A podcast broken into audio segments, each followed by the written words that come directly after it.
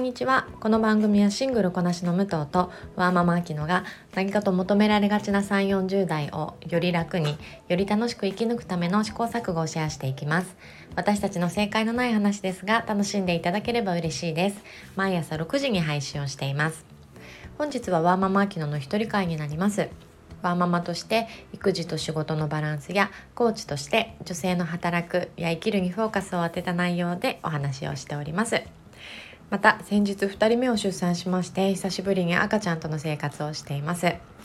ー、リアルな子育てのお話や、えー、兄弟のお話などもこの場でシェアをさせていただこうと思っておりますのでどうぞよろしくお願いします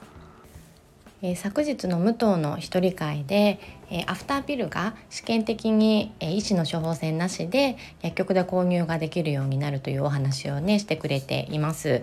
あのまだ聞かれてない方いらっしゃったら是非あの聞かれてみてください。情報いっぱいの回になっています。それを聞いていて、えー、私も以前アフターピルではないんですけれども、えー、結婚式をハワイでやったんですがそれがあの生理周期と重なってしまうので初めてねピルをちょっとあのそのタイミングでえー、使用したんですよね。でその当時はあの処方箋をもらってお医者さんに行ったんですけれども、まあ、なんで使用するんですかっていうのをねあの聞かれて、えー、答えていたと思います。ただ今考えるとすごくそういうプライベートなことをね当たり前に聞かれて当たり前に答えて、えー、なんかちょっとあの後ろめたさを感じたなというのをあの思い出しました。ね、あの女性に生まれて、まあ、生理がある体に生まれて、えー、いろんな毎月来る苦労もある上に、えー、リゾートも思う存分楽しめないのかっていうのをねあのなんか今考えるともやっとする話だなとちょっとあの私も苦い思い出を思い出しましたね。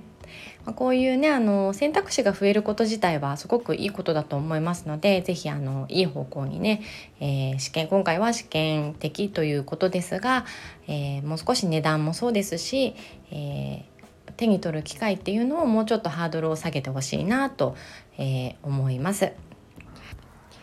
今日のテーマは私の大好きな時間術に関係して、えー、のお話なんですが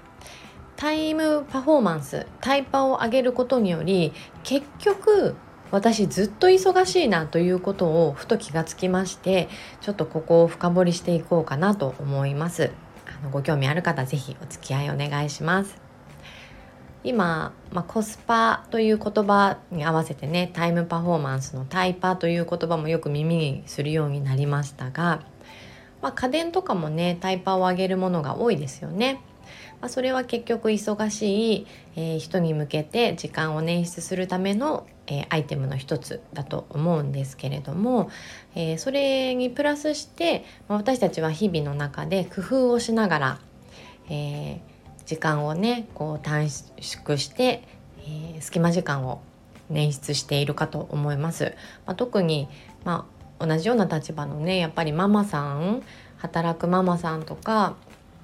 えー、自分以外のために動くことが多い方まあ、あのそれこそ介護とかも入ると思うんですけれども自分の軸だけでね時間を管理できない他人のあの時間もね管理しなきゃいけない方にとってはより一層このタイパっていうのは生活の中で重要なポイントじゃないかなと思います。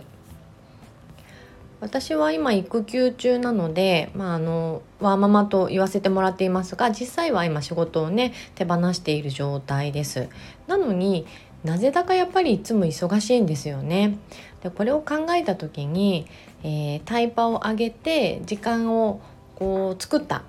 と思ったらそこって結局自分がゆっくりする時間ではなくてあじゃあこれもできるなっていう他のえー、タスクをね持ってきてしまうので結局時間ができた分作れた分作業が入るのでずっと忙しい状態じゃんっていうことにふと気づいたんですよね。まあ、その気づいたきっかけというのが、夫が休みの日っていうのは私一人で基本的にお風呂は入ってるんですがあのでまあ一人で入れるからゆっくり入らせてもらいますとか言いながらあとまあ向こうもねあの相手もゆっくり入ってきなとか声かけがお互いに発生してるにもかかわらず私なぜだかお風呂なんかすごい急いでるんですよね。ゆっくり入ればいいのにもちろんお風呂を浸かるお湯に浸かるっていうのは私の中の決まったルーティンではあるんですがなんだか急いで頭洗ってんなっていうのにふと気づきましてえー、なんなら子供と一緒に入っていない分自分一人でいいので時間的に言うとなんかすごい早いんですよ普段よりも。で上がったら上がったで「おお意外に早かったね」みたいな声がけをもらってあれ確かに私なんでこんなに急いでお風呂入ったんだろうって思ったんですが、まあ、もちろんね習慣的なものもあると思うんですけれども結局お風呂を出た後のタスクを考えるとここでゆっくりするよりも、まあ、ここちゃちゃっと済ませてあのどうせ私一人をやればいいだけだから時短ってそこでできるんですよね。子供の都合が入らないので。ここを短縮することによりこの後のご飯作りだったりとかあのまあ、何でしょう他にねやることあった時子供のなんか保育園の準備とか あのいろいろあるからもうちゃちゃっとやっちゃおうみたいなのが心の中に入ってるんですよね。ああいけないいけないと思って全然自分ゆっくり入れてないじゃんっていうのをね気がついたんですよ。ちょっと話はそれるんですけれどもえっ、ー、と来週の配信の中で私と武藤のおすすめのポッドキャストっていうのをテーマにねお話ししている回があのあるんですが是非あのお楽しみください。えー、その時に、まあ、いろんなポッドキャストの話をしていて武藤からね「あきちゃんこれきっとあの面白いと思うから聞いてみて」っておすすめしてもらった、えー、神崎めぐみさん美容家の神崎めぐみさんと編集編集者さんの大森洋子さんの2人女性を2人でお話ししている「ウォント」っていう番組があるんですよね私もそれあのちょっと知っていたんですがまだ聞けてなくてあのおすすめされた回を、えー、聞いてみたんですけれども、まあ、まさにね神崎めぐみさんの時短術のお話だったんですがすごい共感できることはたくさんあってそうそうとか思いながら聞いていたんですけれどもそれ聞いてると神崎めぐみさんずっと忙しいんですよね。まあね、あのあれだけ表に出ている方ですしあのインスタグラムとかをフォローさせてもらってるんですがあのお料理もねやられてますし何より3人の息子さんのお母さんでねもうそのあの役割だけ聞いただけでもお忙しいと思うんですがその時間術を話していて結局1分1秒忙しい生活をされてらっしゃる方なんだなっていう印象だったんですよ。でもこれってきっとあの世の中のまあ、すみませんママさんと言わせてもらいますがパパさんの可能性ももちろんあると思うんですけれども、まあ、役割が多い方はきっとこの現象起きてるよなって感じたんですよね。先のことを考えることによりこの今を急ぎたいということで、えー、詰め込みすぎちゃってずっと忙しい状態。あるあるだなって感じたんですよね。皆さんいかがですか？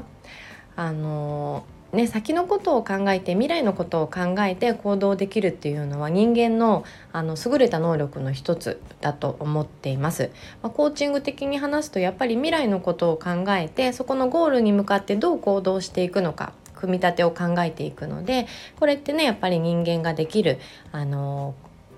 大切な作業の一つと思ってはいるんですけれどもその上でやっぱりあの人が豊かになるっていうのはあのよくこれも言われることだとは思うんですが手放す能力持っているものを手放したりあとは物事の引き算ができたりするこの能力こそが人間の豊かさにはつながるんじゃないかなっていうことをね感じたんですよね。もちろんねこうやるべきことを今日ああ何個できたっていう達成感みたいなものがお好きな方もいらっしゃると思いますし私もこうねタスクをこう書き出してこのチェックがついた瞬間の快感ってあの大好きなんですけれども、えー、24時間365日それだったら本当に疲れてしまいますよね。どっかでエネルギー切れが起こってしまう息切れが起こってしまうと思うのでやっぱりそれと同時に、えー、何か持ってるものを心よく気持ちよく手放すっていう能力このバランスこそがとても大事だなと感じました。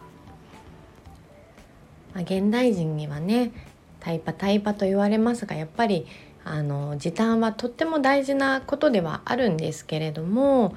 えー、まあ、ルンバに頼らずたまには自分で目で見てこう細かいところまで掃除機細いの使ってあの埃を取った時の快感とか、えー、洗濯機もねあの乾燥機が乾かしてくれるのも助かるんですけれども、えー、お日様の匂いをふんだんにこう吸ったシーツの匂いとか、あのー、そういうところに豊かさも生まれるんじゃないかなっていうのをね今回ちょっと感じたんですよね。まあ、コーヒー好きな方もねあのコーヒーマシンでピッとやるのもいいと思うんですけれども本当に好きな人って見る引いてね時間をかけますよね。これ全然関係ない例えだと思うんですけれどもあの夏はねあのうちスイカが大好きなのでよく食べるんですが私あの買ってきたら細かく細かくというか、まあ、食べやすいサイズに切って種をね全部取るんですよ最初に。でそのスイカのまあ半分とかを全部細かく食べやすいサイズに切って種を取ったものを大きなタッパーに入れとくんですね。で食べようってなった時にそこから種を気にすることなく食べる食べやすい美味しいそこにストレスが何にもないんですよね。あのこれもねあの人に出すとすごくびっくりされたことがあってでも私にしたらその食べた時のストレスのなさとか食べやすさっていうものに、えー、価値を置いてその手前の、えー、すっごい面倒くさいんですよ種取るの。でも私はその手前の時間にスイカに関しては価値を置くんですよね。でこれなんか全然ちょっと話がずれちゃってる気がするんですけれども、まあ、とにかくすみません今日のテーマとしましては、まあ、タイムパフォーマンスを上げることにより結局隙間時間にいろんなことを詰め込んでずっと忙しいっていう状態に気がつき、えー、それはどうしたもんかなとちょっと、えー、時短大好きな私なんですが考えてみたというので深掘りをしてみました。これからもね私やっぱり時短とか容量とかが好きなのでそういうお話もさせてもらうと思うんですけれども、えー、まあ、息切れしないように常に常に忙しい状態っていうのはやっぱり避けて自分の豊かさっていうものをちょっとこうアクセントにねこう加えていきたいなって思いました。まあ、タイパとあとは、えー、そのタスク自体を手放す能力ですね。そこのバランスを、えー、少し今回意識していこうと思います、えー、最後まで聞いていただきありがとうございます、えー、この番組はスタンド FM はじめ各種ポッドキャストで配信をしています。ハッシュタグ正解のない話でつぶやいていただきましたら私たちがいいねやコメントをおしに行かせていただきます。皆さんのフォローやご意見いただけますと大変励みになりますのでぜひお待ちしております。ではまた次回。失礼いたします。